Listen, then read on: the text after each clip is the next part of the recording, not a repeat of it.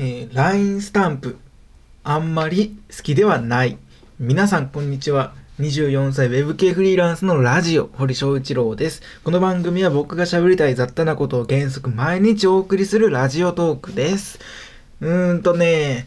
うん、好きではないという嫌いではない好きでも、好きではないという。これ理由は2つ。LINE スタンプが嫌い、好きではない理由2つ。えっ、ー、と、まずね、あの、通知欄に、えー、スタンプが送信されましたみたいなことしかこれ表示されないということね。これは良くない。だって、あのー、LINE は基本的にはもう通知欄で確認する。で、え返信すると、返信したらすぐ返信しようと思ったら、その時に、えー、初めて画面を開く。というフローでやっていった方、やっていったら、これ一番こう、個人的にはいいというか あの、そうなんですよ。だから、あの、スタンプが送信されましただけやと、もうわ、わからんから何が書いてあるのかが。だからいちいち画面を開かなあかん。いちいち画面を開かなあかんということは、えまずタップをする。えー、そしたら LINE のスプラッシュ画面、えー、起動画面が表示されますわね。で、これが LINE っていうロゴだけの画面が、あれはまあ2、3秒続くよね、正直。2、3秒続いて、で、画面が開いて、初めて内容を見ることができる。これは通知だけこう、通知がポンってきて通知を確認する時間と、えー、そのスタンプを見るまでに開く時間をこれ、えー、比べると、これかなり秒差がありますよ。これは。通知だけ見るんやったらもう1秒で確認できるのが。えー、スタンプを確認しようと思ったら、えー、4秒、5秒ぐらいはこれかかるわけですから、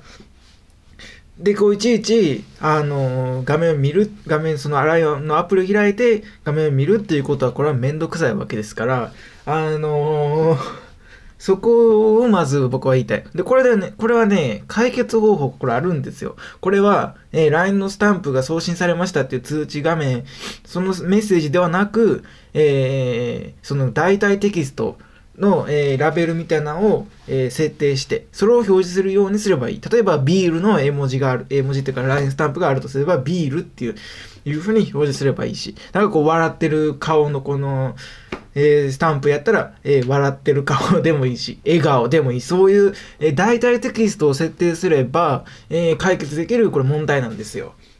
だからそれをぜひしてほしいということですよね。正直だって LINE のスタンプは、えー、使ってる人はこれ悪くないわけですよ。で、えっ、ー、と、表現の幅が広がるので、その絵で表現できるっていうのは、それ僕も正直使いたいし、えー、みんなも使いたい。で使うと表現の幅が広がって、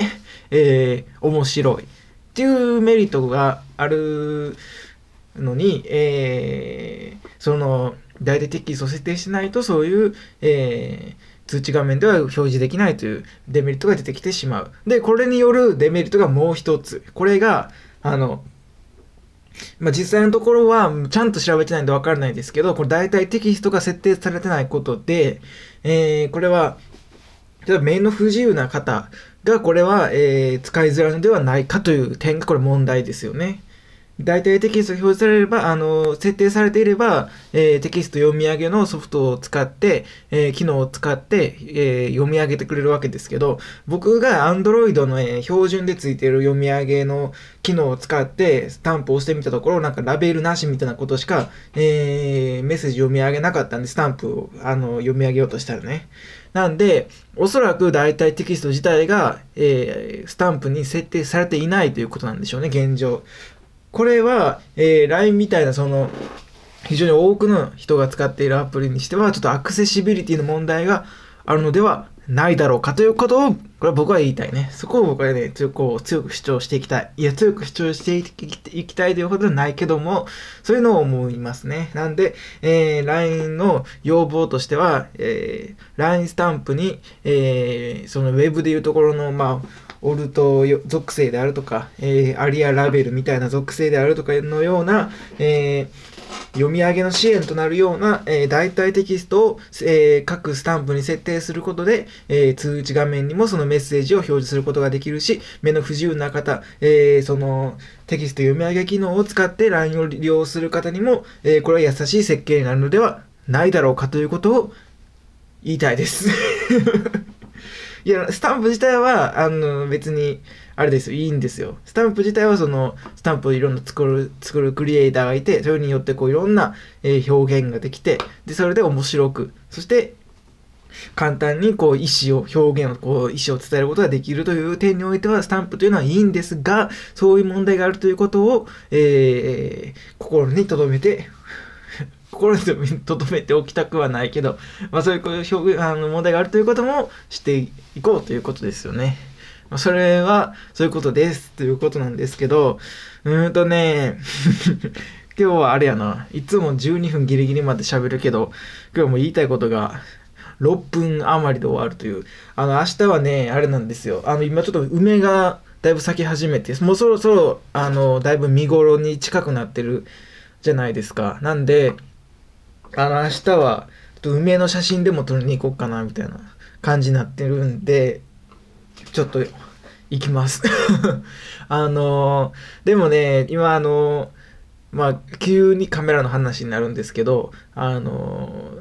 え、マイクロフォーサーズの、えー、12から6、まあ、僕マイクロフォーサーズっていうその、もういいよ、その説明はいちいちせんでもいいか。それもカメラ知ってる人に向けた、あの、トーク、こっからになってしまいますけど、マイクロフォーサーズの、え、12から60ミリの、え、標準ズームレンズですよね。でこれを、あの、売ったんですよ。これと、これの、これは、えー、キット、その、ボディレンズのキットレンズやったんですけど、そのレンズキットのボディのやつ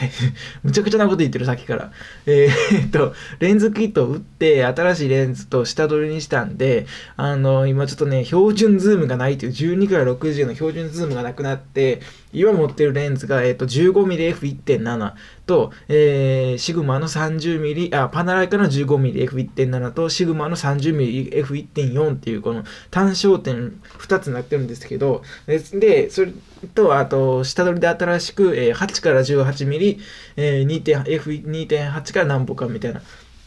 やつ、パナライカの まあ、広角ズームです。超広角ズームを買って、でもちょっと望遠域が足りないんで、今のところ。てか、こう望遠域が足りないっていうのはもう随分前から、12から60ミリを持ってた時も、まあ、60ミリが最大やったんで、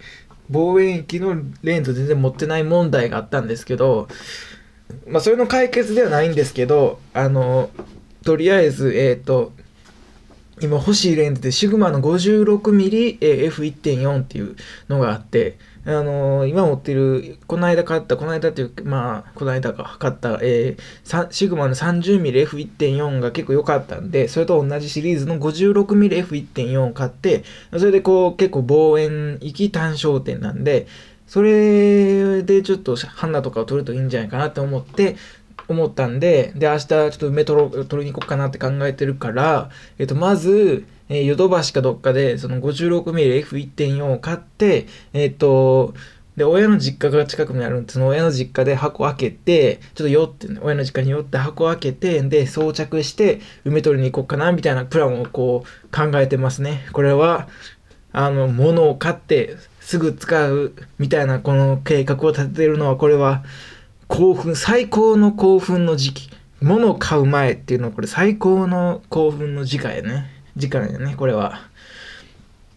いやー、楽しみやなーってなってます。急にこの、急にっていうか、毎回ですけど、このふわっとしたトーク。ふわっとしたトークをお送りしたところで、えー、今日はそんな感じで、えー、終わりたいと思います。えー、皆さんありがとうございました。さよなら